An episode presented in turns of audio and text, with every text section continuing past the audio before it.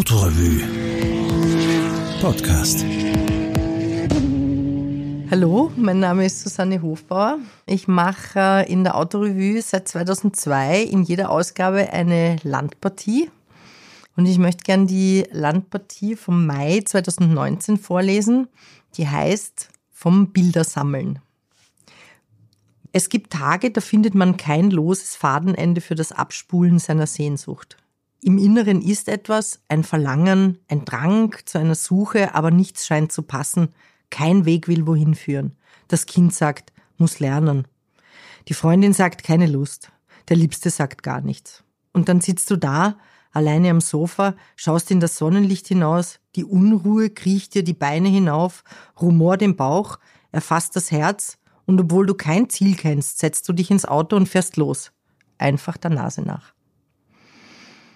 Mich führte meine Nase an einem sonnigen Sonntag zur Hintertüre der Stadt hinaus. Über die Hinterbrühl ging es nach Heiligenkreuz und Meierling, weiter nach Schwarzensee und Richtung Tristingtal, und dort wusste ich plötzlich, was ich suchte, Bilder für meinen Kopf.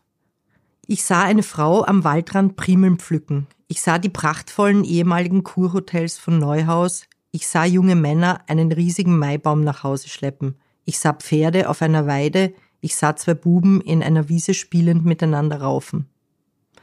Tristing abwärts fuhr ich, bog in Pottenstein rechts auf die Straße über den 262 Meter hohen Halspass nach Pernitz und nahm dort die Straße Richtung Gutenstein. Ich sah Wanderer vor einer Konditorei bei Kaffee und Apfelstrudel sitzen. Ich sah ein kleines Mädchen auf einem kleinen rosa Fahrrad fahren. Ich sah einen Hasen hoch aufgerichtet auf seinen Hinterläufen in der Wiese sitzen. Ich sah eine herzförmige Wolke im blauen Himmel nach Süden ziehen. Nach Gutenstein biegt hinter dem Maria-Hilf-Berg die Straße ins Klostertal ab. Sie ist eine meiner Lieblingsstraßen, die für Tagesausflüge aber manchmal zu weit, für echte Reisen aber zu nah liegt.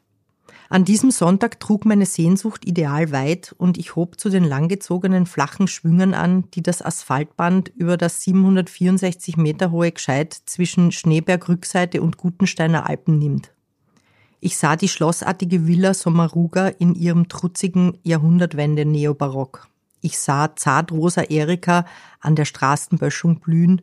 Ich sah einen alten Mann in zerschlissenen blauen Arbeitshosen aus einem alten Holzhaus treten. Ich sah Wäsche an einer Leine im Wind.